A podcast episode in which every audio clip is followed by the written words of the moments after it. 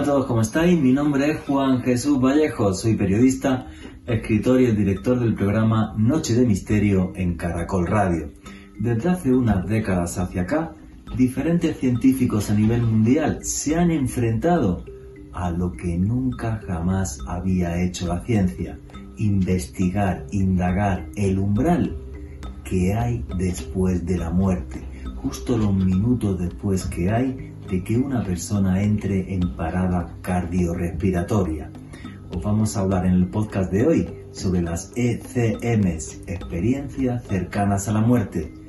Todo un nuevo terreno para la ciencia, que además nos pone encima de la mesa datos que nos hablan de que realmente nuestra conciencia puede sobrevivir al momento de nuestra, de nuestra muerte.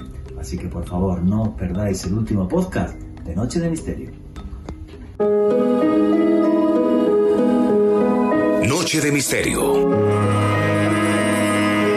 Juan Jesús Vallejo.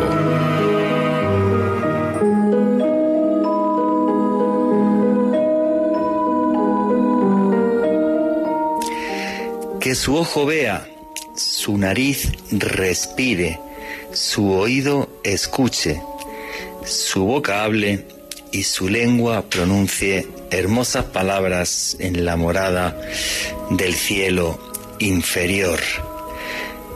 Este era el último rezo que hacían los sacerdotes egipcios justo encima de la momia, del cadáver embalsamado del difunto antes de sepultarlo.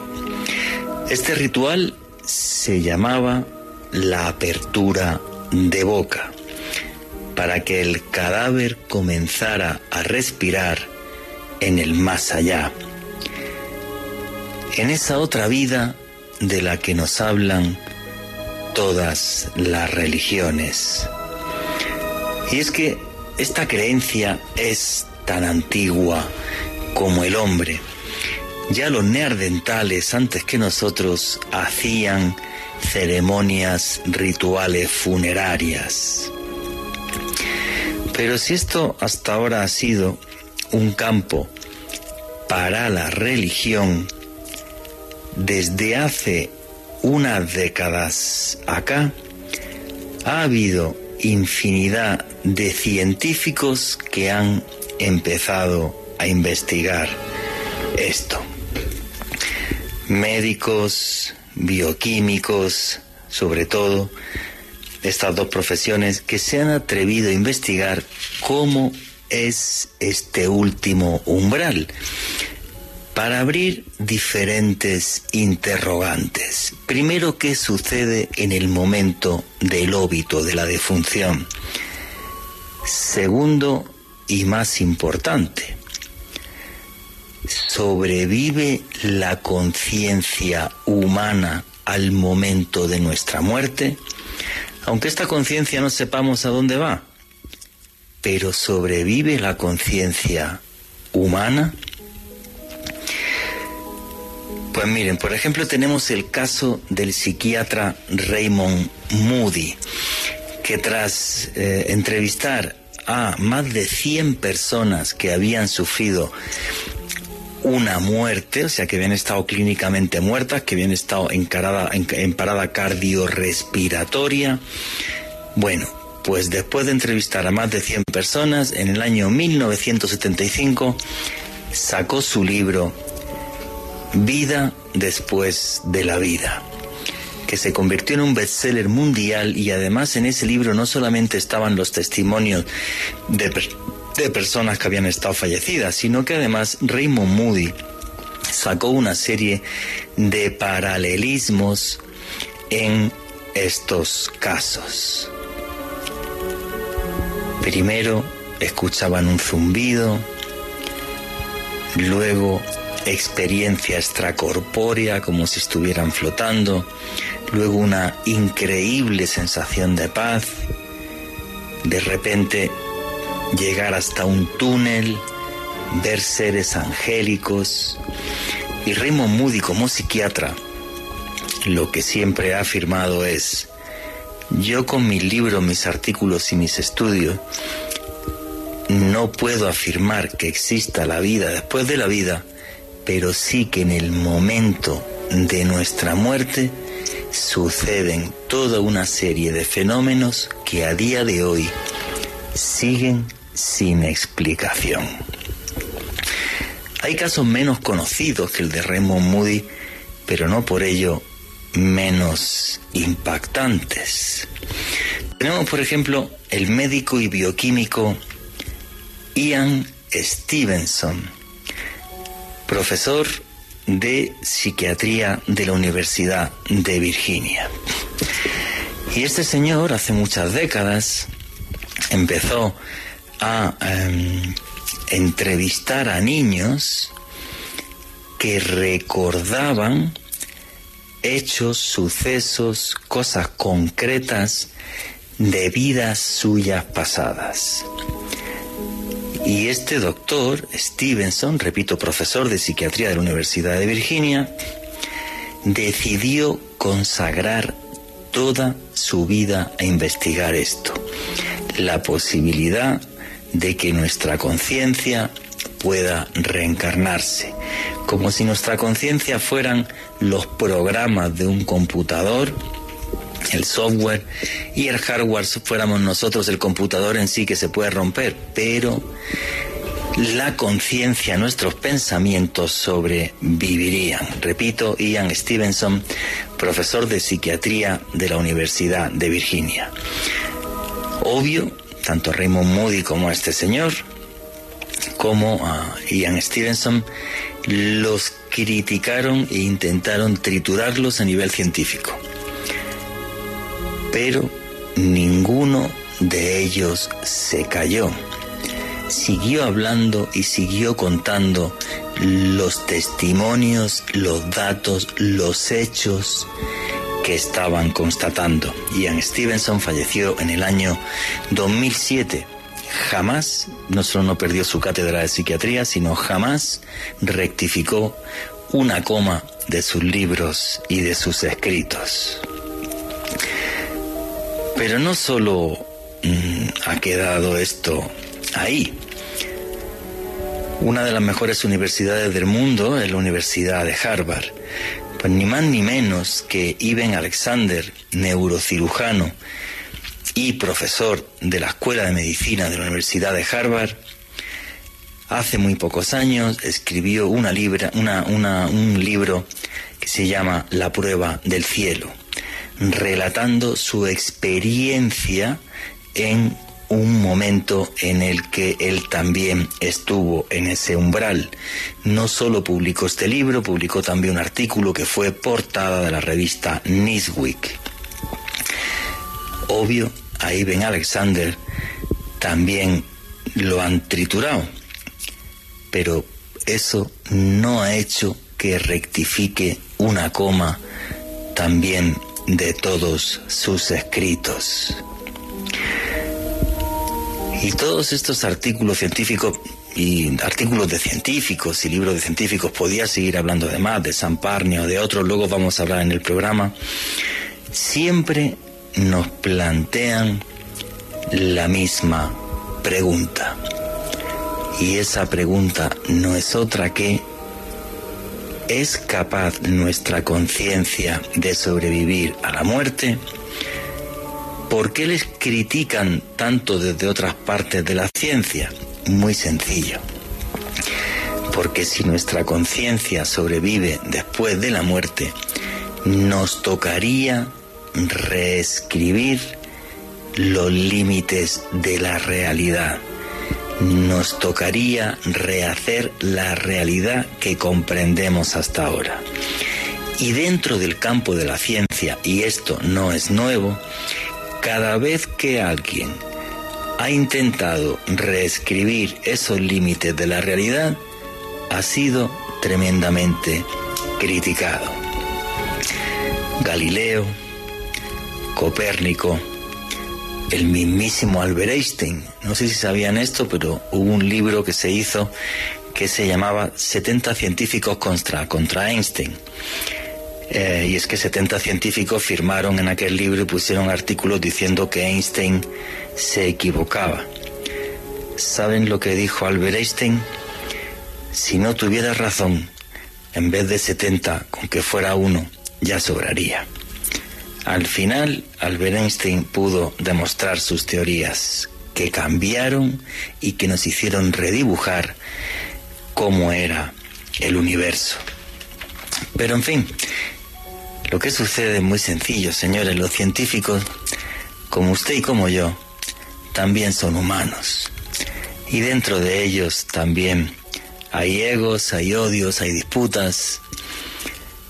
No voy a entrar hoy en eso, pero lo que sí les vamos a hablar, y es algo que he podido investigar mucho a lo largo de mi vida, es que todos estos estudios, todos estos artículos, todos estos libros nos hablan de hechos y aquí lo que hacemos es periodismo y los hechos son los que son y sobre ellos ustedes opinan y deciden igual que este servidor al final del programa como siempre les dará su opinión.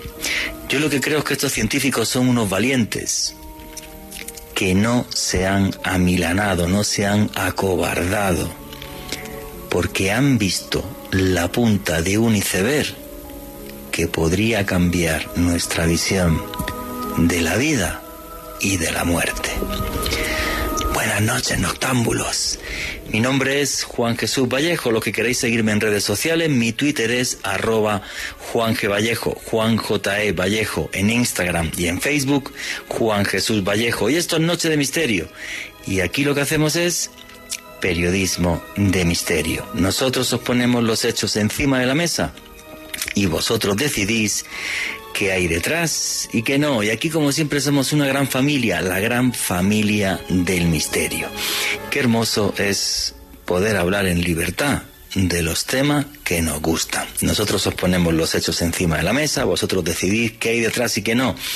Para los que os guste el periodismo de misterio, también hay un canal de YouTube que se llama Oculto tras la sombra, donde también ponemos vídeos sobre este tipo de temas y además todos los meses hacemos una charla, una conferencia aquí en, aquí en Bogotá va a ser el jueves de la próxima semana, siempre es el último jueves de cada mes y el próximo jueves va a ser una charla sobre el nuevo orden mundial. Si queréis datos sobre esto, os metéis en mi Twitter o en mi Instagram o en mi Facebook, repito, arroba Juan G. Vallejo en Twitter y en Instagram y en Facebook Juan Jesús Vallejo y ahí tenéis información. Vida más allá de la vida. Yo reconozco que después de haber recorrido Egipto diez veces y haber escrito tres libros de cultura egipcia, sí que creo que la muerte es solo un comienzo. Alejandro Bernal, buenas noches, compañero amigo, ¿cómo estás? Buenas noches, Juan Jesús. Un saludo para usted, para Richie en los controles, para nuestros invitados de excepción de esta noche y para todos los oyentes que se conectan con nosotros en el dial, también en la página web caracol.com.co o en la aplicación de Caracol Radio y en diferido a través del podcast. Como siempre, Juan Jesús, aquí estamos reunidos en nuestra habitual tertulia del sábado, en esta noche de misterio, hoy con un tema muy apasionante, al menos para mí, como lo es el más allá a ojos de la ciencia. Siempre me ha fascinado la posibilidad de que la muerte sea el inicio de un nuevo estado dentro de nuestra existencia. Y a partir de este momento y durante dos horas vamos a estar examinando este campo de estudio principalmente desde el ámbito de los datos, de la investigación de la ciencia. Bueno, muy bien, pues ahora vamos a batir récord porque teníamos dos invitados, ninguno coge el teléfono, vamos bien. además, había mil audios y no sé hasta cuándo, cuánto se van a poder descargar y cuándo no. Vamos a decir las cosas tal y como son. Bueno, pues en principio este programa, eh, la idea Vale, que teníamos era muy sencilla y es que eh, aquí en Colombia, eh, hace poco Esteban Cruz, a ver si nos coge el teléfono, pues publicó un libro que se llama Vida después de la muerte con un montón de casos. Ya hicimos un programa hablando sobre todo esto y eh, hace muy pocas semanas se acaba de publicar un libro que se llama La prueba de Mado Martínez de Ediciones Panamericanas. La prueba de Mado Martínez y bueno, pues, pues eh, este tema de repente está como, em, como muy de moda. Vale, y entonces, em, no solo por, por toda la literatura, sino por, porque realmente lo que está pasando en los últimos años es que hay un grupo de científicos que realmente está investigando esto y están haciendo publicaciones que aunque sean muy criticadas, los hechos y los casos están ahí. Vamos a ver cuántos podemos escuchar eh, esta noche y sobre si hay científicos o no hay científicos que se atrevan a meterse en esto y que sean realmente eh, valientes, pues me gustaría que nos respondiera Lorenzo Fernández, que es el director de la revista Año Cero. Richie, ¿me pones el audio, por favor, de Lorenzo Fernández?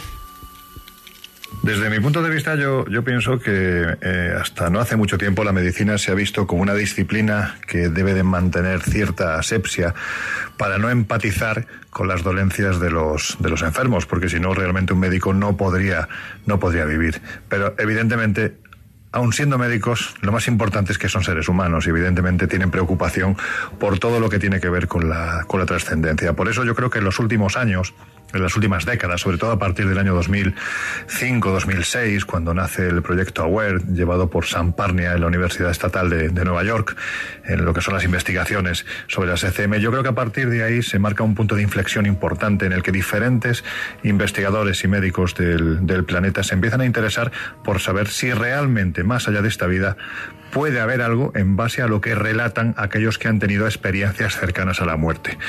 Hace unos años publicamos en la revista Año Cero un fantástico artículo de la autora Claudia Madrid Mostezuma en el que bueno, pues nos decía, por ejemplo, que en el año 2001 el cardiólogo Pim Van Lommel publicó en la prestigiosa revista The Lancet un estudio realizado a personas que habían sufrido un paro cardíaco y que habían sido atendidas en hospitales holandeses, británicos y también norteamericanos. Claudia Matimos Tezuma, en el que bueno, pues nos decía, por ejemplo, que en el año 2001 el cardiólogo Pim Van Lommel publicó en la prestigiosa revista The Lancet un estudio realizado a personas que habían sufrido un paro cardíaco y que habían sido atendidas en hospitales holandeses, británicos y también norteamericanos. Bueno, pues en su trabajo expuso detalles de las experiencias cercanas a la muerte que habían protagonizado dichos pacientes. Quiso averiguar si la conciencia tiene un inicio o un final, así como su relación con la función cerebral y la existencia de elementos que fueran una constante tras la muerte y que pudieran justificar la pervivencia de la conciencia tras el fallecimiento. Bueno, pues Pim Van Lommel hay que decir que llegó a la conclusión de que ni factores psicológicos, farmacológicos o fisiológicos podrían causar este tipo de experiencias tras un paro cardíaco.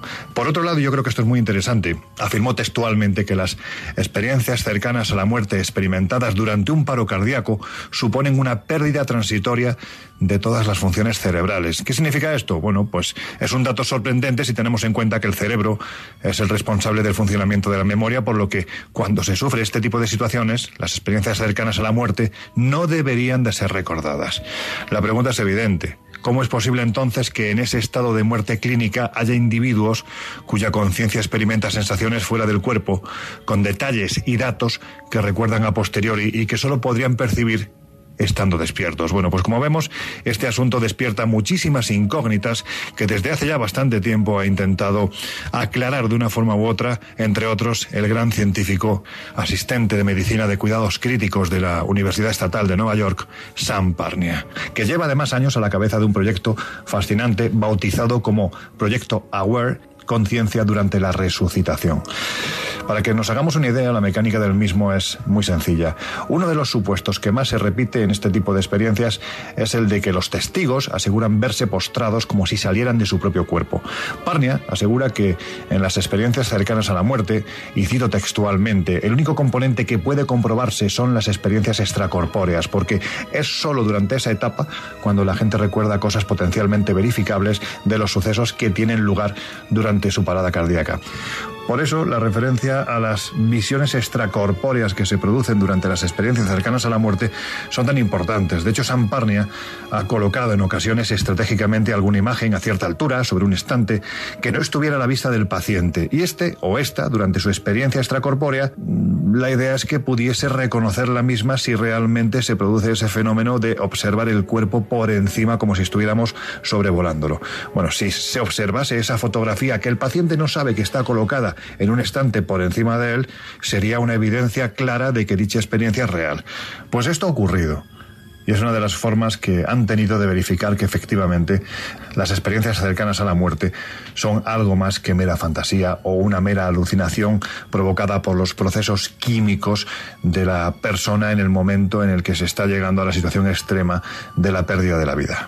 Por lo tanto, la medicina, bien sea eh, en Nueva York, bien sea en el Reino Unido, bien sea en Holanda o bien sea en España, con las investigaciones que está llevando a cabo el doctor Miguel Ángel Pertierra desde hace muchísimos años, porque él mismo sufrió una experiencia cercana a la muerte que reavivó que un médico dedicara su vida prácticamente a la investigación de estas temáticas está haciendo que en los últimos años el avance precisamente en este tipo de experimentaciones y en este tipo de investigaciones aclaren que más allá de esta vida puede haber algo más.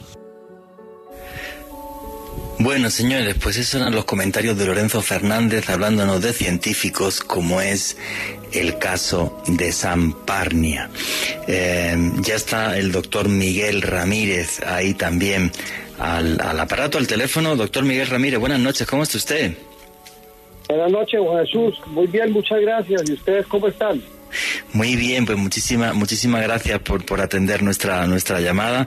Y como hoy el programa se llama así, eh, más allá a, ojos de la ciencia, ahora tenemos también un testimonio de, de un doctor desde España que él sufrió eh, una ECM Doctor, ¿qué es lo que opina sobre estos médicos? Sobre, bueno, estamos hablando de Ivan Alexander, que es profesor de neurocirugía en Harvard, no cualquier cosa. Eh, Samparnia, otro señor, profesor de psiquiatría, en Virginia, que de repente se arriesgan a, a ser criticados por la, por la ciencia, pero bueno, em, ellos escriben y en esos libros y en esos artículos, pues lo que nos están mostrando es eh, bueno, pues no pueden demostrar obvio que exista vida después de la vida, pero sí que en ese momento sucede algo extraño, algo que todavía no podemos comprender. ¿Qué es lo que opina usted como médico sobre eh, lo, que están haciendo algunos de sus colegas a nivel mundial? No, pues este es un tema, Juan Jesús, que produce mucho escepticismo en el mundo médico. Digamos, eh, el tema de la inmortalidad, de si hay vida más allá de la muerte, pues es un tema eh, que es muy dudoso, pero digamos casos recientes los ponen a uno a pensar, a analizar y no le encontramos una explicación y ahí donde entra el tema también que es muy controvertida si existen los milagros o no existen. Como usted sabe, los, los, los filósofos y la lógica habla de que no hay milagro, que el milagro sería que hubiera un milagro, pero digamos, hay casos anecdóticos eh, que no tienen nivel de evidencia, pero que le hacen a uno pensar que, que puede haber vida más allá de la muerte. Continuamos con Noche de Misterio.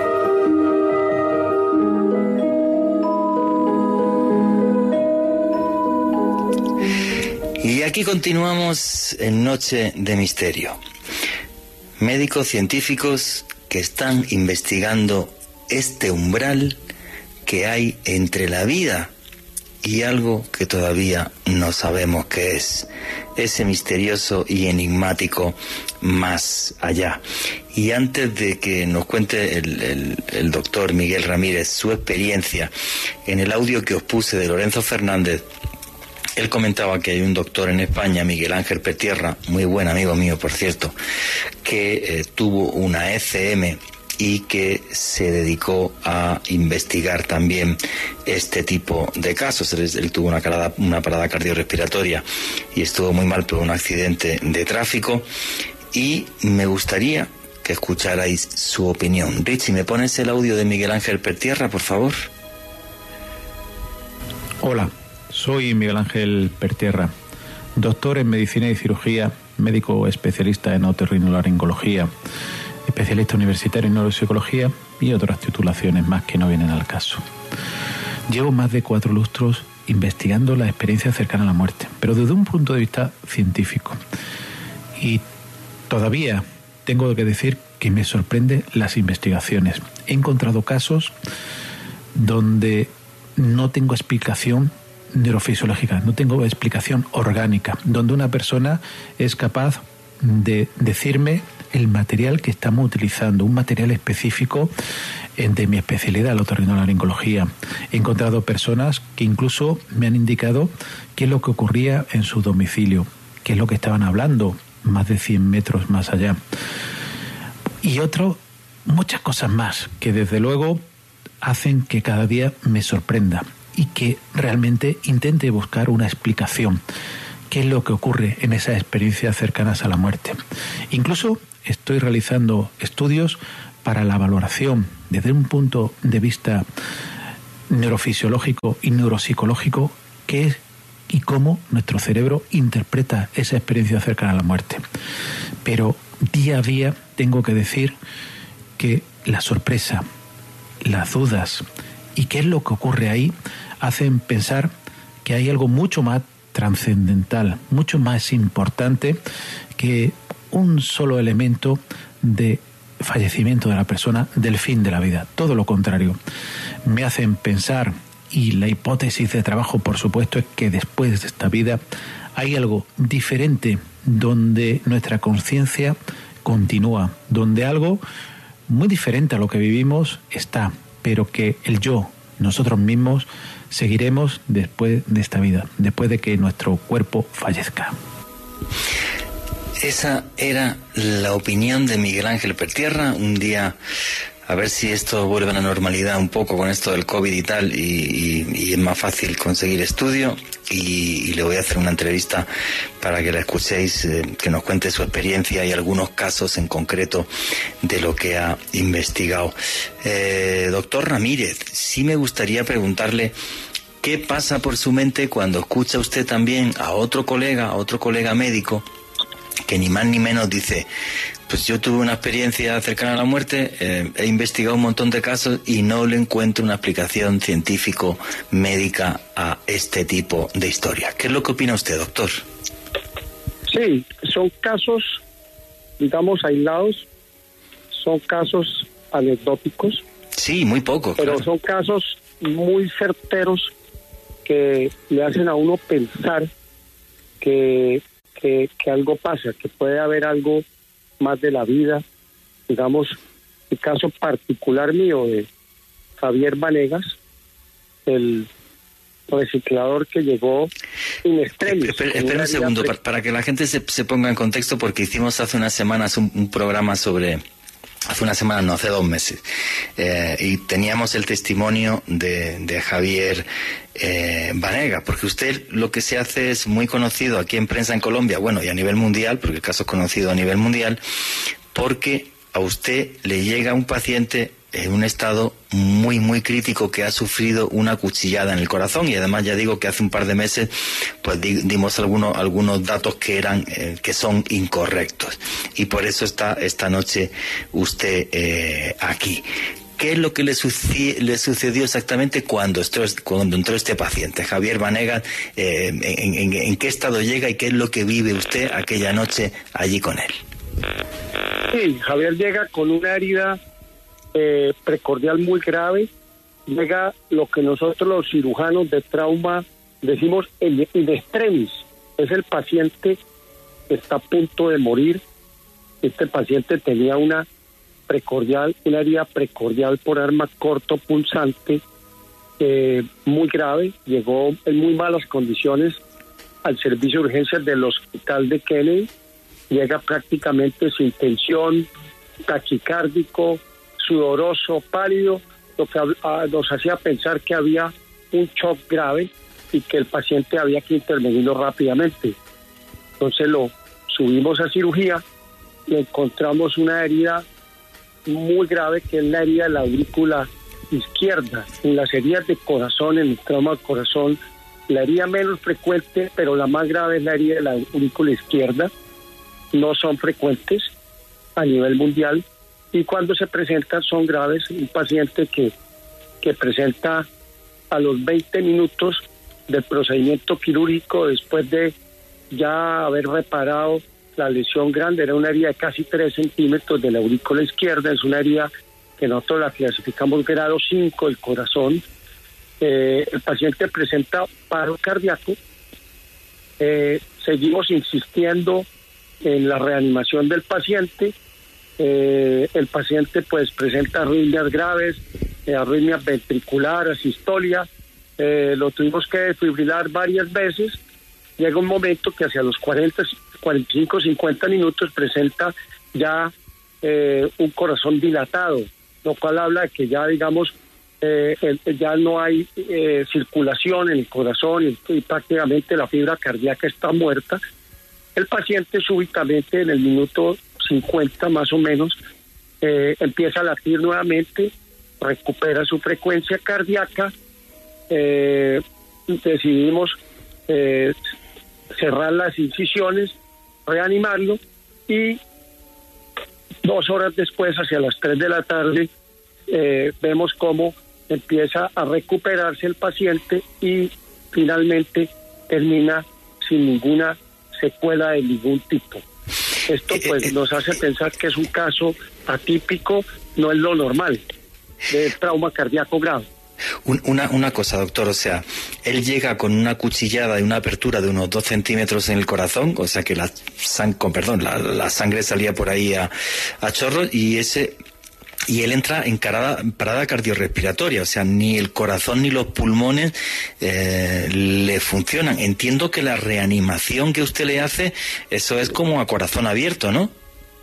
Sí, claro, hicimos de entrada una ventana pericárdica y una esternotomía media para hacer una sutura de la herida del corazón, o sea, cerrar la herida del corazón de la aurícula izquierda, pero llevaba ya pues mucho tiempo porque venía desde Patio Bonito a Kennedy, eso se gasta más o menos 40, 50 minutos, que llevaba el paciente sangrando, venía muy polémico, muy exsanguinado y lo que nosotros llamamos in ese paciente durante el acto operatorio a corazón abierto presenta paro cardíaco, le hicimos reanimación abierto y a los 20 minutos el anestesiólogo se quita los guantes y me dice, doctor Miguel Ramírez, ese paciente ya cumplió el tiempo de protocolo de reanimación, eh, paremos el procedimiento. Eh, yo seguí trabajándole con el equipo médico y finalmente el paciente 50 minutos después, algo muy atípico, empieza a recuperar la frecuencia cardíaca, el latido cardíaco, sale de las arritmias cardíacas y se recupera normalmente. Una pregunta que le quiero hacer. En un caso como el de Javier Vanegas, una persona que está fallecida a 50 minutos, que yo no sé si, vamos, yo creo que miré hasta el récord Guinness y, yo creo que, este entraría en el Guinness posiblemente. Eh, una de las cosas que hay anómalas en toda esta historia es que Javier Vanegas, cuando alguien está muchos minutos clínicamente muerto, tendría que haberse despertado con secuela. voy a decirlo así para que la gente, todo el mundo nos entienda. Tenía que haberse despertado mm, hecho un vegetal, o sea, no estar bien como yo lo estuve entrevistando aquí en casa y el tipo está perfecto. ¿Esto sería otra de las cosas anómalas de este caso a nivel médico? Así es, así es, eh, eh, eso es lo correcto, lo que estás diciendo, pero se lo, se lo pongo más fácil. Digamos, el paro cardíaco es una catástrofe del organismo porque hay una reducción de la circulación de sangre en el cerebro y puede haber un daño cerebral y, muerte del paciente, así como puede haber daño del riñón, insuficiencia renal, una, un daño en las coronarias por falta de sangre y usualmente es una catástrofe para el organismo. Este eh, paciente duró casi 50 minutos en paro, sin flujo sanguíneo, y realmente no tuvo secuelas. Ahí es donde empezamos a pensar que hay algo extra académico, algo extra científico, que no le tenemos alguna explicación aún. Sí, claro. O sea, y bien más, yo le comenté su caso y creo que se lo dije a usted por teléfono a un amigo mío médico y me dijo, no, pues eso es imposible. O sea, ese señor tendría que estar, o sea, ya que se salvara su milagro. Pero si se salvó, tendría que estar en silla de ruedas mm, sin, sin, prácticamente eh, poder hacer eh, poder hacer nada. Y es curioso y aquí entramos en lo trascendente, ¿no? Cuando yo entrevisté a, Javier Vanega, repito, la entrevista la tenéis en, en, programas anteriores, que os metéis en YouTube, entráis a Caracol Radio y hay un playlist de Noche de Misterio y ahí lo tenéis, se llama el programa Testimonios del Más Allá. Eh, él ahora lo que lo que me cuenta es que eh, como él tuvo problemas con la droga y todo esto y tal que lo que está aquí es para darle a la gente bueno pues pues pues un mensaje no de que se puede llevar otro tipo otro tipo de vida. Él tiene una visión del cielo y del y del infierno que es muy curiosa. Él habla de, de un señor que le, le llama Messier. Hay que hay que ver también todas las connotaciones culturales en, en cada caso y eh, bueno pues pues eh, muy curioso que él lo que argumenta lo que argumenta es esto. Yo lo que le decía en el programa aquel es que si Dios hace milagros y, tenemos en cuenta cómo, cómo debe ser ese Dios bueno y bondadoso, no tiene por qué hacer milagros a los que viven en estrato 6 y, tienen un Mercedes-Benz, se lo puede hacer, se lo puede hacer al que él le plazca y, además al, al, más humilde. Y toda esta historia pues, pues, pues no deja de ser curiosa porque él, trae ese mensaje trascendente, pero em, realmente em, es un caso que que lo bonito que yo creo que, que, que, tiene, ¿no? Y, y, no debe de asustarnos, es simple y sencillamente decir, bueno, pues a lo mejor la ciencia no lo puede explicar todo. Y ya está, no, no es nada terrible, creo yo. ¿Qué es lo que opina usted, doctor? Sí, aquí no, aquí precisamente eh, no hay una explicación científica, porque digamos, nosotros operamos mucho trauma y el trauma tiene unos protocolos. Usted, el paciente le hace paro, tiene 20 minutos de reanimación. Si el paciente no responde, el corazón dilatado, se dilata, el paciente está muerto. Aquí fue un caso atípico donde hace paro, seguimos insistiéndole, hace, tiene corazón dilatado y de pronto empieza a funcionar nuevamente. Si usted está en determinado sitio y hace un infarto del miocardio y hace paro, si usted en 5 o 10 minutos eh, no lo reaniman diligente y rápidamente, usted queda con secuelas, puede quedar con un daño cerebral, con una falla renal, pero este caso fue un caso inédito, un caso típico, porque fueron 50 minutos en paro, con corazón dilatado, y el paciente no hace absolutamente ninguna secuela neurológica. Cuando el paciente se reanima y, y aparece nuevamente el latido cardíaco, se normalizan las funciones, llamé nuevamente al anestesiólogo. Y al anestesiólogo me dijo, doctor Miguel, no siga insistiendo porque este paciente le va a quedar a usted hecho un vegetal, descerebrado, con daño cerebral, y lo que se va a ganar es una demanda. ¿sí? Aquí pasó todo lo contrario. No hubo absolutamente ningún daño de nada, ninguna secuela. Entonces, digamos, es un caso anecdótico, inédito, que no le hemos encontrado una explicación todavía. Quiero decirle una cosa, doctor. Usted, usted es un héroe, ¿eh? Usted es un héroe por, por, por, primero por haber, bueno, todos los médicos son, son héroes, mi hermano que paz descanse era médico, pero usted es un héroe con, por, por, por lo que hizo, ¿no? O sea, por, por realmente poner por encima de cualquier consideración la vida humana yo no sé si, si el haber puesto por, por encima de cualquier consideración la vida humana es lo que hizo también que, eh, que, que, que, a usted le saliera eso de una forma tan perfecta, tan perfecta que sigue sin explicación médica y científica. Y esto me parece una auténtica eh, maravilla. Estábamos comentando que hay eh, un montón de científicos que ya se atreven a hablar sobre esto, algo que me parece eh, fabuloso desde hace décadas y un gran cambio en todo esto con el libro de Raymond Moody, Vida después de la vida, publicado en 1975 pero hay realmente una infinidad de casos que además tienen connotaciones también médicas y por eso está aquí el doctor, que me gustaría que pudierais escuchar. Y tenemos aquí, tengo un audio del redactor jefe de la revista Año Cero, mi buen amigo Miguel Pedrero, que nos va a contar un caso que os va a sorprender. Richie, ¿me pones el audio, por favor, de Miguel Pedrero? Yo también me he encontrado con casos de este tipo bastante espectaculares porque, bueno, sabes que en su momento recopilé bastantes casos de este tipo, muchísimos casos, ¿no? Y uno de los que más me llamó la atención es el de, el de una persona, un conductor que tuvo un accidente a las afueras de Toledo, que, bueno, un hierro le atravesó, le atravesó la cabeza, de hecho actualmente está recuperado, pero, pero vive solo con, con con un hemisferio cerebral, ¿no? El otro lo tiene totalmente necrosado. Y de hecho, bueno, se ha sometido a diversos estudios médicos porque es un caso muy extraordinario, porque él sigue haciendo una vida, una vida muy normal, ¿no? Y, y conduce, vamos, que lleva una vida muy normal. Bueno, el caso es que en esa experiencia cercana a la muerte, al final fue operado de urgencia él vivió una ECM típica y tópica, es decir, que vio su cuerpo desde cierta altura, luego vio un túnel, se encontró en una especie de paraíso en el cual mantuvo una conversación con una entidad angélica y sobrenatural. Bueno, pero lo interesante de este caso es que él me contaba que estaba viendo la experiencia desde cierta altura.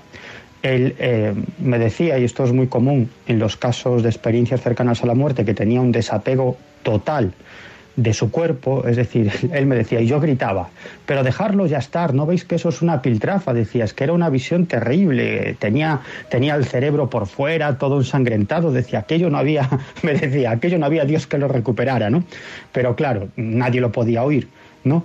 Y cada cierto momento le daban electroshocks porque su corazón se paraba y, y, y él decía, pero lo que más me molestaba es una enfermera que estaba en la sala de operaciones, eh, con unos zapatos de tacón.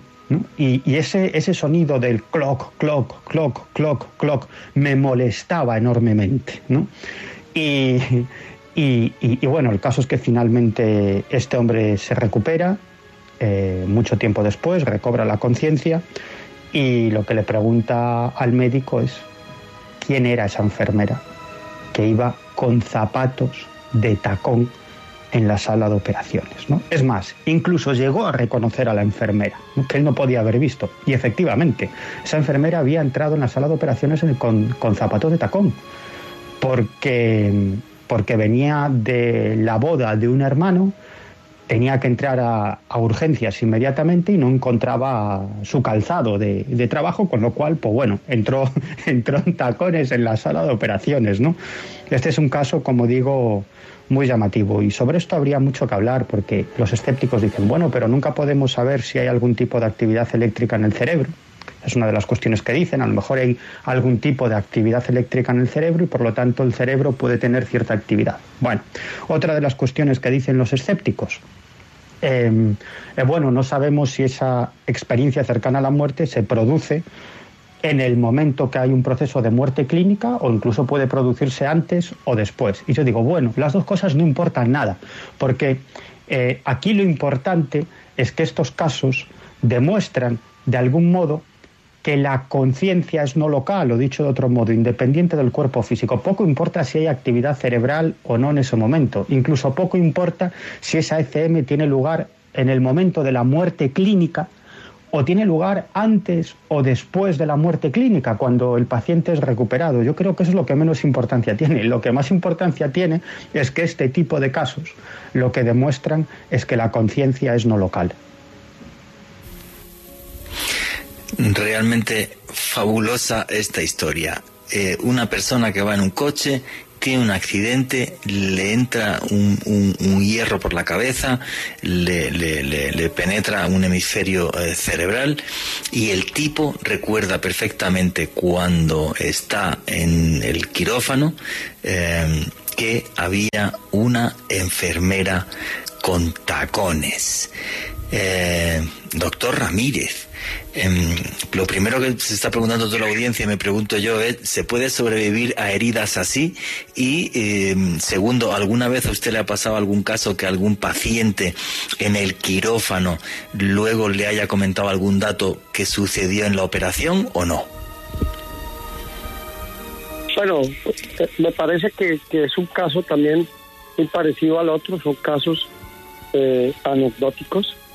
Eh, realmente los pacientes le comentan a uno muchas cosas inherentes a la anestesia, que son, son cosas así como algo parecido a esto y son inherentes a efectos posanestésicos, pero básicamente son casos anecdóticos.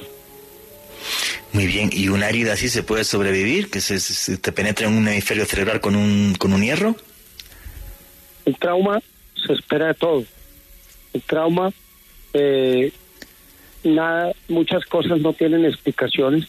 Yo pienso que hay hemisferios que son dominantes y, y se lesiona uno y el otro asume las funciones. Pero digamos, digamos, esto es más de una respuesta de un neurocirujano, un neurofisiólogo o un neurólogo clínico pero sí se han presentado y se puede presentar que usted tenga un daño eh, grave de un, de, un hemisferio y el otro asuma esas funciones. Muy bien. Alejandro Bernard, en los últimos años yo creo que a nivel a nivel científico médico el, doctor a nivel mundial que más está investigando esto, obvio criticado, pero bueno, eh, es Samparnia. ¿Quién es Samparnia y por qué es tan importante su trabajo y su investigación? Pues Juan Jesús, básicamente Samparnia es eh, pionero en diversos estudios, en varias investigaciones que establecen que la muerte es un proceso que en muchos casos puede llegar a ser reversible. Como tal, dentro del currículo, dentro de la carrera de este señor, el señor Zamparnia es profesor asociado de medicina en el Centro Médico Langón de la Universidad de Nueva York y en el Reino Unido fue director del proyecto de conciencia humana de la Universidad de Southampton. Ha eh, escrito diversos artículos científicos, es toda una eminencia en el campo de la investigación científica en el ámbito de las experiencias cercanas a la muerte. Este señor, aparte de su labor como médico, como investigador, pues ha publicado dos bestsellers que le recomiendo a todos los oyentes de Noche de Misterio. Uno de ellos se titula ¿Qué sucede cuando morimos? y El efecto Lázaro. El efecto Lázaro realmente fue un gran boom literario hace unos años. Y en este libro, Juan Jesús y, oyentes, el señor Zamparnia eh, relata varios casos y establece algo que pues, realmente me pareció, me pareció sorprendente en esta investigación. Y es que él comenta que varios eh, pacientes que aparentemente, o al menos según él, que habían fallecido por parios cardíacos o pérdida de sangre, pudieron haber sido resucitados hasta 24 horas después de su fallecimiento si en su momento se le hubiesen aplicado rápidamente eh, prácticas óptimas de reanimación según su campo de estudio. Samparnia de hecho lleva más allá su campo de conocimiento y sus investigaciones y y él establece que las SM no deberían denominarse como experiencias cercanas a la muerte, sino como experiencias de muerte real. Y este señor, de hecho, dice que como tal el deceso de una persona no es un momento específico, sino que realmente es un proceso potencialmente reversible. Este señor incluso dice que él, de acuerdo a, sus investigaciones y a su equipo de doctores y gente que lo ha estado acompañando prácticamente en los últimos 20 años a investigar este tipo de casos, comenta que incluso se podría revertir el fallecimiento, un proceso de paro cardíaco y ciertas patologías que llevaran a una persona a morir incluso con un máximo de 10 horas. Dice que la ciencia de la resucitación hoy en día, en pleno 2021, avanza tanto en la última década que muchos eh, de los, por ejemplo, si hoy en día se suscitara el accidente del Titanic, que tuvo más o menos unos 1.500 cuerpos sin vida, si hoy en día sucediera este accidente, al menos mm, gran parte, por no decir el 70% de estas personas que fueron encontradas en estas condiciones de hipotermia extrema que los llevó a la muerte, podrían ser resucitados con las técnicas actuales, con el avance de la medicina que tenemos en nuestros días, Juan Jesús. Bueno, vamos a ver, esto sí que quiero preguntarle al doctor, porque porque esto son, como teorías que yo me gustaría ver el, refrendo médico del doctor eh, Ramírez. Eh, me imagino que las técnicas de resucitación efectivamente han, avanzado un montón, pero esto, esto me ha recordado un poco, y no por ser crítico yo con, con San eh, yo tengo un amigo mío que tiene dos clínicas en España de, de anti-aging, anti-envejecimiento, y él me dice, no, dentro de unas décadas seremos capaces de llegar a los 120 años. Él siempre me habla de eso, pero llegar con calidad de vida, o sea, que, que, uno tenga una vida, una vida mínimamente decente. Pero cuando has dicho 10 horas después de muerto, me imagino que, mm, doctor, no es igual morirse de una forma que de otra. No es igual morirse ahogado en un mar muy, muy frío, con este ejemplo del, del Titanic, que te peguen una cuchillada. Me imagino que son cosas que no tienen nada que ver, ¿no, doctor? Sí, son diferentes. Realmente el, el, estudio del doctor Zapardio de la Universidad de Nueva York sí lo conozco. Digamos, ahí la, la gran controversia es por qué todos esos hallazgos que habla el doctor Zapardio de las que las personas saben de inmediato que al muerto, puesto que las conciencias siguen funcionando después de que su cuerpo haya dejado hacerlo y después lo, lo, lo, lo reaniman y sobreviven, ¿por qué no puede ser una reacción posanestésica. Entonces, digamos, digamos, ese es un tema difícil y, y, controvertido, pero los estudios del doctor Zamparnia son muy interesantes y, él reveló que los pacientes tenían conciencia de sus conversaciones completas y que también eran capaces de ver las cosas que sucedían a su alrededor, pese, a pesar de haber tenido el corazón en paro. ¿sí? Entonces, digamos, eh, ese es un principio que, que, que, está revolucionando todos estos conceptos, la teoría del doctor Samparnia en Nueva York. Efectivamente, Alejandro Bernal. Y es que Juan Jesús, precisamente sobre lo que nos decía el doctor hace unos minutos, pues Samparnia lideró un proyecto de reanimación llamado el proyecto AWARE. De hecho, sobre esto nos estuvo hablando Lorenzo Fernández al comienzo de la primera hora, eh, cuando iniciamos el programa. Y bueno, ¿y este proyecto en qué consistió, Juan Jesús? Pues resulta que en el año 2012 este señor reunió a 33 investigadores en diversos eh, centros médicos del Reino Unido, de Austria y los Estados Unidos.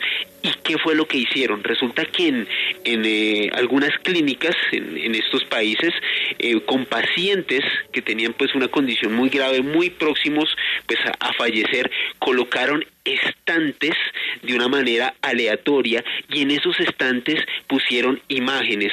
Algunos de estos estaban ubicados en el techo, escondidos debajo de, de, las camas de algunos de estos pacientes en cajones y demás. Y lo más alucinante del resultado de este estudio, Juan Jesús y oyentes, es que de 101 pacientes que investigaron, el 9% de, de los que fueron pues eh, incluidos en este estudio pudieron describir casi con exactitud algunas de estas imágenes y la ubicación de estos estantes ubicados aleatoriamente. Es más, algunos de estos, de estos eh, estantes que estaban ubicados en las clínicas, ni siquiera los doctores que los estaban atendiendo sabían dónde estaban, pero le reitero, el 9% de 101 pacientes recordaban con precisión en dónde se encontraban. Y eso, desde mi punto de vista y a nivel científico, no puede ser anecdótico, aunque solo sea un 9%. No podemos pedir que toda la gente que tiene una FM em, em, responda igual pero sí me parece fascinante y, nos abre un campo eh, nuevo de estudiar la supervivencia de la conciencia o un modo de conciencia diferente en el hombre justo cuando está en ese umbral, en el óbito, justo cuando cuando está falleciendo.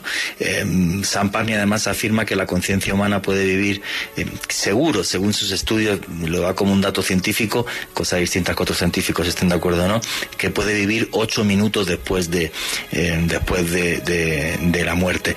Eh, doctor Ramírez, ¿qué opina de estos datos de Sam Parnia? Realmente este tipo es un valiente y es un revolucionario dentro de la medicina, porque, em, claro, o sea, yo creo que esto ha salido de él, o sea, em, ¿qué sucede en ese momento en la conciencia. Sí, lo, lo, lo, lo, que ha dicho el doctor Sampario, está revolucionando muchas teorías del trauma. Por ejemplo, desde el punto de vista médico, eh, la hora de la muerte se debe definir como el momento en que el corazón deja de latir y por lo tanto el flujo de sangre se detiene. Cuando hay un ataque de esto, el primero en que falla es el corazón, que deja de bombear sangre. Posteriormente, la corteza cerebral, que es la parte pensante del cerebro, ¿qué pasa ahí? Baja su actividad de manera instantánea, lo que significa que no hay ondas cerebrales visibles en un tiempo. Entonces, digamos, digamos, esa es la teoría eh, eh, del, Más doctor del doctor Zapali, dice que pueden pasar horas desde que el corazón deja de funcionar hasta que se produce la, la muerte definitiva, la de tipo cerebral, ¿no? Wow. Ajá. No, pues es, es, un campo súper revolucionario. Alejandro Bernal, ¿querías añadir algo más? Sí, Juanje, eh, pues este doctor Zamparnia hace unos años publicó un artículo para la revista de la Academia de Ciencias de Nueva York y en ella, pues aparte de comentar algunas de sus investigaciones como el proyecto AWARE y muchas otras que, que él ha liderado a lo largo de estos 20 años, pues eh, expuso como conclusiones que él considera que pues después de estos hallazgos tan interesantes en, diversos pacientes que al parecer la conciencia está separada del cerebro y puede influir en la actividad cerebral según él comenta, independientemente de que el cerebro funcione o no, como si la conciencia tuviese un campo, una onda que fuese más allá de lo que como tal tenemos en nuestra mente y en nuestro cerebro. Realmente son fascinantes las conclusiones que establece el doctor Zamparnia. Y a propósito para todos los oyentes de Noche de Misterio, en mi Twitter, arroba con doble les acabo de dejar un artículo donde hay una semblanza, un resumen bastante interesante de estas investigaciones del doctor Zamparnia, todo un revolucionario, un ícono en estas investigaciones revolucionarias de la ciencia relacionada con las experiencias cercanas a la muerte de Juan Jesús. Muy bien, y es que realmente en ese momento, en el momento del óbito suceden cosas que no, no, podemos, no podemos entender. Y yo quiero ya sí eh, poneros algún audio de Mado Martínez. Aquí tengo el libro en mis manos. El libro se llama La prueba, experiencias cercanas a la muerte del, y, el más allá. Repito, el libro La prueba de Mado Martínez. Y mm, eh, aquí tenemos un doctor, que es el doctor Ramírez, y vamos a, escuchar eh, un audio de Mado Martínez donde ella, ella entrevista a otra doctora, donde lo que le pasa nos da todavía más que pensar sobre qué sucede en ese momento y si entran aquí más fenómenos inexplicables. Eh, Richie, ¿me puedes poner el audio número 3 de Mado Martínez, por favor? Hay decenas, cientos de casos conmovedores, absolutamente conmovedores de personas que, bueno, que han regresado de una experiencia cercana a la muerte con información privilegiada podríamos llamarlo así, de hechos del futuro que acaban sucediendo. Se da en la actualidad y se ha dado en la antigüedad grecolatina. ¿no? Hay algún documento, texto que pude, que pude recoger en la antigüedad grecolatina de personas que regresando a la muerte se recuperaron de una experiencia cercana a la muerte y mm, predijeron ciertos hechos que luego acabaron sucediendo. Pues bien, eh, no sé si conocéis el caso de Mary Senil, por ejemplo, una cirujana ortopédica que, que, yo pude entrevistar de Estados Unidos, que tuvo una experiencia cercana a la muerte pues a raíz de un accidente en el que estaba practicando su deporte favorito de vacaciones con su marido en Chile. Bueno, esta mujer prácticamente ya no es que murió, es que ya recomendaban por el tiempo que llevaba que estaba ahogada que no la, que no la, no la practicaran la, la, la, reanimación, porque si regresaba viva se iba a quedar mal, ¿no? Se iba, iba, no se iba a quedar bien.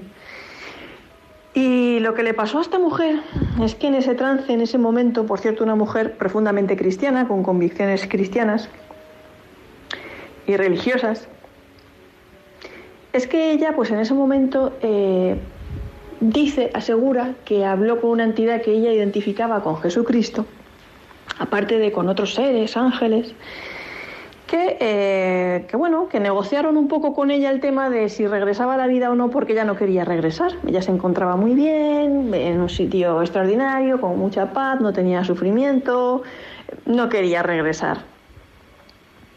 Entonces uno de los motivos por los que le dijeron que debía regresar era porque uno de sus hijos, Willy, iba a fallecer a los 18 años de edad y ella tenía que ser un apoyo muy grande para su marido y para su familia cuando eso sucediera. Entonces ella vivió con esa espada de, Damocles sobre la cabeza. Imagínate una madre, pues eh, temer que tu hijo, pues pueda morir a los 18 años. En aquellos momentos sus hijos eran muy pequeños. Willy en concreto tendría unos 7, 8 años. Todos eran más o menos de esas edades. Cuando su hijo cumplió los 18 años, eh, la llamó un día que le estaban atracando en un, en un, en un parking, en un aparcamiento. Y la llamó muy, muy asustado porque el hombre, eh, más que atacarlo, le, encañonaron con una pistola por un desacuerdo que tuvieron y por un tema de, un accidente de coche o algo así, que uno le dio a otro en el aparcamiento, no sé qué historia. Y pues ya sabes, en Estados Unidos, a menos de, mm, de sacar una pistola, ¿vale? Y entonces él estaba muy asustado y ya le dijo eh, por teléfono, por favor, cálmate, eh, conserva la calma, no, no, discutas con él, ¿vale? Y él, pues de ese, de ese lance, salió, salió victorioso y ella pensó, ya está, este era el momento y gracias a que yo he estado aquí y volví de la vida, le he salvado la vida a mi hijo. Y se quedó muy tranquila. Sin embargo, pocos meses después, ya cuando él tenía los 18, pues su hijo se encontraba realizando, esquiando, esquiando con una amiga y en la bajada pues tuvo un accidente de esquí y se mató. Con lo cual podríamos decir que sí, realmente ocurrió esa tragedia, más o menos 18, 19 años, con una diferencia de meses, pero sí que pasó, sí que pasó esa tragedia que sacudió a toda su familia. Y este fue el caso de, Mary Senil, esta cirujana ortopédica de Estados Unidos, que realmente fue uno de los que más me, me, me, me conmovió. ¿Será que suceden cambios en nuestro cerebro que tampoco tienen explicación todavía en ese momento del óbito? Porque ni más ni menos que Mary Senil se adelantó al futuro y su hijo efectivamente falleció con 18 años y ella estuvo allí para apoyar a su familia. Pero no os vayáis porque aquí está Noche de Misterio.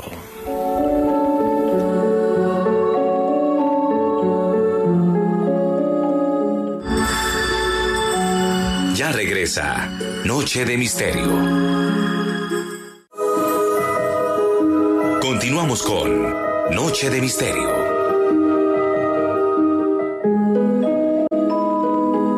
Seguimos en Noche de Misterio Aquí seguimos en Noche de Misterio. Muchas gracias a todos por vuestro apoyo en un día que casi me da algo al principio del programa porque no habían invitado y los audios un lío, el sistema se cayó, ¿no? O sea, casi casi que me da a mí algo y me tienen que hacer una, resucitación a mí. Alejandro Bernal se está riendo al otro lado de, a los tíos como lo veo en cámara, al otro lado de, del teléfono. En fin, señores, eh, lo que os comentaba. Experiencias como Mary Senil, además, nos meten en, en, en, otra cosa, que es que nuestro cerebro, cuando sucede eso, algunas personas, casos anecdóticos, como está hablando el doctor también Ramírez, muy poco, le suceden cambios en el cerebro y de repente pueden hacer cosas que antes no hacían. Eh, o sea, a mí lo que me fascina, y esto es una pregunta para el doctor Ramírez, es esta señora es médico, es científico, y contó esto y dijo, esto es lo que viví, esto fue lo que me pasó, yo me ahogué, estaba haciendo rafting, la tuvieron que hacer una resucitación y dijo, pues yo he visto un ser que me ha dicho que no me puedo morir porque es que mi hijo a los 18 va a fallecer y, falleció. ¿Qué es lo que opina usted de todo esto, doctor Ramírez? ¿Qué puede pasar en nuestro cerebro? O, o, no hablemos de ciencia y hablemos ya de otras cosas. ¿Qué opina usted, doctor? No, realmente pues eh, la respuesta del cerebro al paro es muy impredecible, a los paros, diferentes tipos de, paro cardíaco que hay, ¿sí?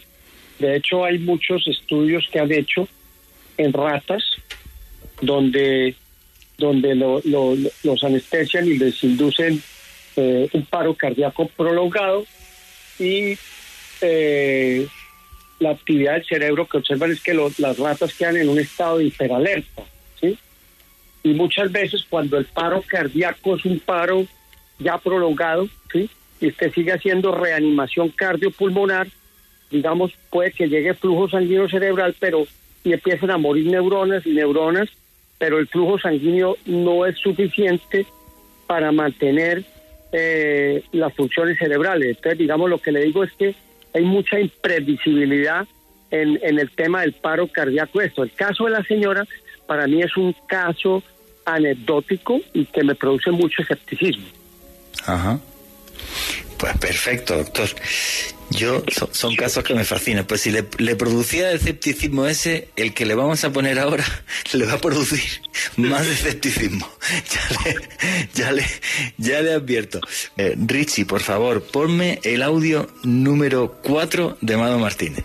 Existen, existen otros casos muy parecidos a los de Mary Senil pues ahora mismo recuerdo uno de una mujer que, que, le dijeron que debía volver y lo negoció mucho, si volvía o se quedaba. Le dieron la posibilidad, ¿vale? A ella no le dijeron que tenía que volver y tal, porque su marido iba a fallecer en un accidente de, de tráfico y recuerdo también el de un agricultor de una población muy cercana a, mi pueblo que a raíz de una experiencia cercana a la muerte muy curiosa porque al contrario de otros que han tenido esta experiencia que todos que parece que se quieren quedar en ese sitio y todo eso a él le rogaron que se quedara vale por eso te digo que las experiencias cercanas a la muerte son tan tan no son tan no tienen tanta cohesión cultural y narrativa como creemos. Él no quería estar porque decía que ese sitio era muy aburrido y que él se volvía, que tenía todavía muchas cosas que hacer, ¿vale?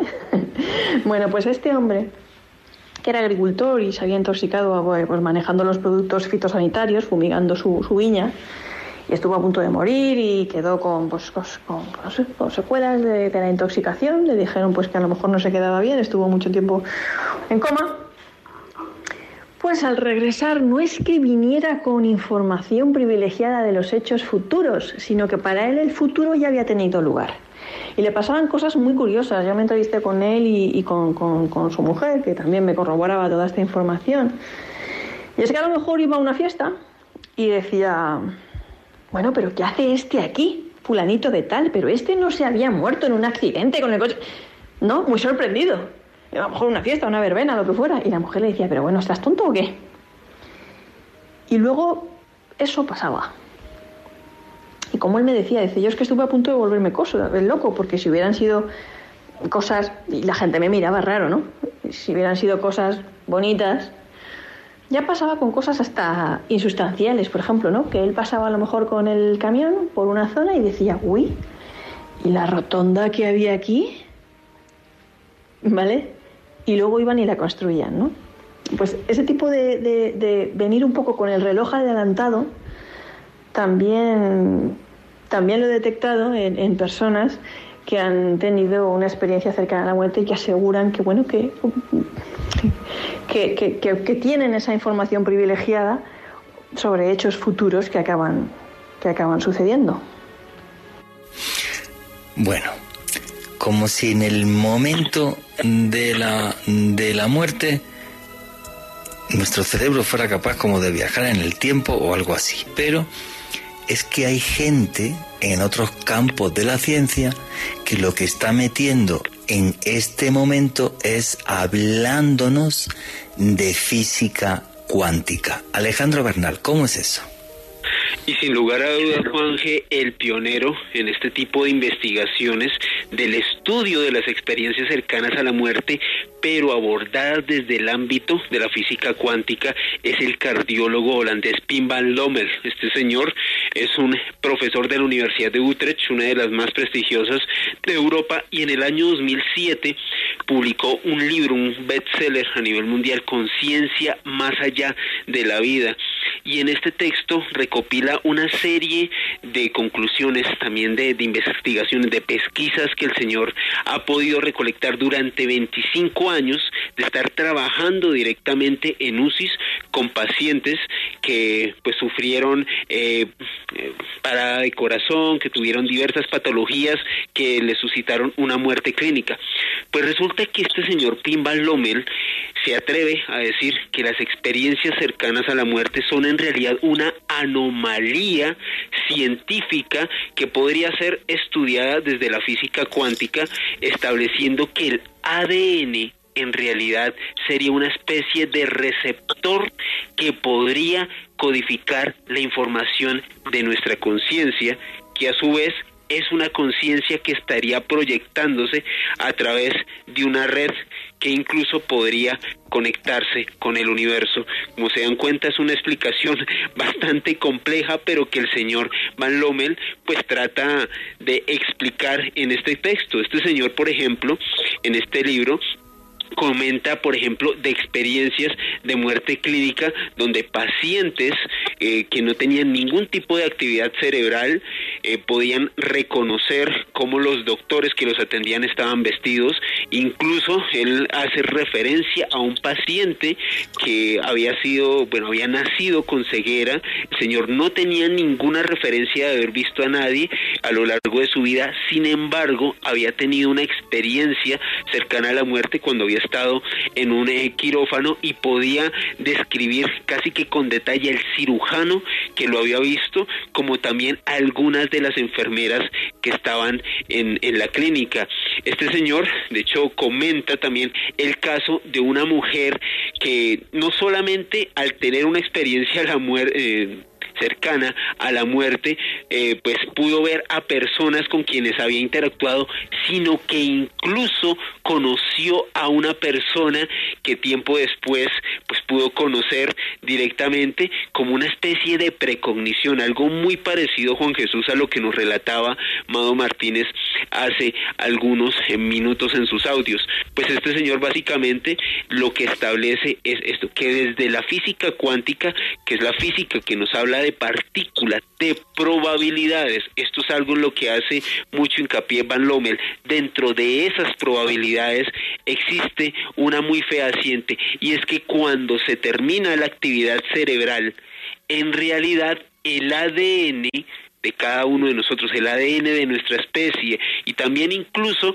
él pone como ejemplo el de las abejas. Él establece que, por ejemplo, cuando la reina de una colmena fallece, parece que de un momento para otro y en cuestión de segundos todas las abejas que hacen parte de la colmena automáticamente se enteran de lo que sucede y adoptan otro tipo de actividades, como si hubiese un tipo de supracomunicación que en este caso se estableciera a través del ADN. Él pone este ejemplo en las abejas y dice que de alguna manera muy similar podríamos eh, reconocer el estudio o más bien cómo funcionaría la conciencia en nuestra especie, Juan Jesús. Yo tengo una historia en, en, España. Yo estuve muchas veces con un doctor, el doctor Mariano Betes de Toro, catedrático de farmacología de eh, la Universidad Alcalá de Henares, una de las personas más eruditas que he conocido en mi vida, porque es el único ser humano que yo he conocido que tiene siete licenciaturas, por cierto. Eh, y él, que es uno de los creadores del proyecto Túnel en España y entrevistó muchísimas personas que tenían experiencias cercanas a la muerte y le contaron cosas como, como lo de Mary Senil o este señor eh, que vive en, Alicante, en la provincia en la que vive Mado Martínez, eh, y él me decía que la única forma de entender eh, todo esto es metiendo la física cuántica, efectivamente, porque dentro de ese mundo cuántico, que es el mundo muy, muy pequeñito, ¿vale? Pues el viajar al pasado y al, futuro, y al futuro sí es factible. Eh, doctor Ramírez, sigue siendo usted escéptico, me imagino, pero ¿qué opina de todo esto? Pues realmente es un tema complejo, ¿no? Es un tema eh, muy difícil, pero que hoy en día pues hay mucho auge de la física cuántica, ¿no? La física sí. cuántica pues eh, explica el átomo, el enlace químico, las moléculas, las interacciones, todo eso y eso y es uno de realmente la física cuántica es uno de los grandes logros del intelecto humano y es lo que nos va a permitir a futuro cuando se avance más en esto y se investigue más la comprensión de muchos de estos fenómenos naturales. Mire que dentro de los relatos que hace Javier Vanegas, que no es el típico túnel, aquí pueden haber muchas cosas aquí que, lo explica la física cuántica. Sí, efectivamente. O sea, a mí, eh, este señor que le digo, Mariano Méndez de Toro, que es eh, doctor como usted, aunque él es profesor de, farmacología, em, me comentaba eso, me decía, la única forma que yo tengo, porque me decía, mira, la gente que yo he entrevistado no miente. O sea, él entrevistó ciento y pico, también curaría. Y me dijo, la gente que yo he entrevistado no miente. Y hay algunos casos que, es que no, no hay forma de entenderlo ni, ni, ni de poder explicarlo. Entonces a mí se me ocurre que la única forma es esto. Ahora, eso sí, claro, ya para investigar algo así tendrías que crear un equipo multidisciplinar donde hubiera médicos, hubiera físicos expertos en física cuántica y hubiera muchos más, muchos más, más científicos. Pero realmente es algo que, que a mí sí me parece bastante impactante. Alejandro Bernal. Juan Jesús, en las eh, conclusiones que ha determinado Pimbal Lommel, quien precisamente utiliza la física cuántica para explicar las experiencias cercanas a la muerte, él establece que para él la conciencia sería parte de una conciencia universal y no local y que básicamente lo que sucedería es que el cerebro humano funcionaría como una interfaz, ojo a los términos que él utiliza, entre la conciencia individual de cada uno de nosotros y una conciencia universal que está permeando no solo el planeta, sino todo lo que existe. Incluso va más allá y dice que las SM, que él ha podido investigar durante 25 años, el cerebro de los pacientes queda inactivo, sin embargo, se desbloquea un interruptor de entrada que permite el llegar a un estado superior de conciencia expandida. Y le reitero, como les dije hace unos minutos, para el señor Van Lommel, ese interruptor es el ADN. Y una cosa muy curiosa, no sé si alguna vez ustedes han escuchado hablar de esto. Experiencias cercanas a la muerte compartidas de varias personas a la vez. Richie, ponme el audio número 5 de Amado Martínez, por favor. Las experiencias cercanas a la muerte compartidas y las visiones en el hecho de muerte compartidas, porque se da en los dos fenómenos, tanto en la experiencia cercana a la muerte como en la visión del hecho de muerte, son sumamente desconcertantes, sumamente desconcertantes. Porque a veces, ¿no? o, muchas veces, eh, pues se puede achacar eh, el hecho de que una persona, pues, por ejemplo, en el hecho de muerte, esa típica escena que tantas veces hemos oído de, bueno, y veíamos que nuestra madre o nuestra abuela estaba ahí como, cuando ya en sus últimos momentos, como hablando con alguien y decía que era su marido, que venía a buscarla, o, ¿no? O en caso de niños, que, que, que algunos han dado testimonios de que veían como a otros niños, que venían a, a buscarlo y cosas así pues a veces se ha achacado pues a morfina, a efectos de la medicación, a muchas cosas y, se le ha dado múltiples explicaciones pues, clínicas que desde luego eh, pueden suceder, claro que sí, los, ¿vale? Sobre todo pues en, dosis de, morfina y cosas así. Ahora bien, eh, la cosa se complica un poco cuando esa visión en el lecho de muerte, en la que muchas veces también se, se asegura de que pues cambian las, las, dimensiones y la forma de la habitación y se transforma como en un lugar eh, con una neblina o luz especial o a veces se ven sombras o figuras, siluetas eh, humanoides luminosas que van a recoger al, al, fallecido. Bueno, pues la cosa se complica cuando esto lo ven médicos, enfermeros, personas que pasan por allí o familiares que están asistiendo en ese momento a la persona que, bueno, que está pasando ese tránsito. Y de la misma manera que sucede esto en las visiones en el lecho de muerte, que pueden llegar a ser compartidas, que el médico, el enfermero, el familiar puede llegar a ver también eso y vivir, mm, eh, ver cómo cambian las dimensiones de esa habitación, de, esa, de, esa, de ese cuarto de hospital. Vale, pues la experiencia cercana a la muerte también puede ser compartida por un, por un familiar. Hay muchísimos casos extraordinarios, pero mira, en el contexto de Colombia te voy a contar uno que, que de los que sale en mi libro La prueba, que sucedió en Colombia y le sucedió a un señor que estaba pasando unos momentos muy duros en el hospital, le habían operado, eh, no le había ido muy bien en esos momentos las cosas, estaba con problemas de recuperación y había ido su hijo y, y una prima de su hijo habían ido a verlo. Estaban allí, lo sentaron en el sofá un poquito, un rato eh, con él ahí en la habitación del hospital y de repente este hombre pues se ve que se desvaneció, no sé si entró en parada cardíaca o, la cuestión es que perdió el sentido la prima salió corriendo a pedir ayuda al personal sanitario y en ese momento el hombre, ¿vale? Que había perdido el sentido, y ahora sabréis por qué sabemos esto, se vio a sí mismo en esa habitación que de repente había cambiado toda la forma, se vio a sí mismo en un lugar extraño, caminando hacia otro hombre, hacia un, ser sumamente luminoso, así lo, lo, lo describía, que le asustó mucho porque lo llamaba por su nombre, ¿vale? Lo llamaba por su nombre y a él, pues eso como que, que, que le asustó un poco. Lo más curioso es que su hijo se encontraba con él, estaban los dos andando, llevándolo del brazo hacia ese hombre. Y él también lo vio. Estaban los dos caminando hacia ese hombre. Después de todas esas pesquisas, después de leer, después de investigar, después de hablar con gente de esto, gente que sabía muchísimo más que yo, solo quiero decirles una cosa. Muchos de ustedes pensarán que estoy loco, pero con sinceridad no creo en la muerte. Creo que sencillamente es un paso más dentro de nuestra existencia, dentro de una realidad mucho más compleja que no comprendemos. Y nunca, nunca olviden que vivimos en un mundo mágico porque está repleto de misterio.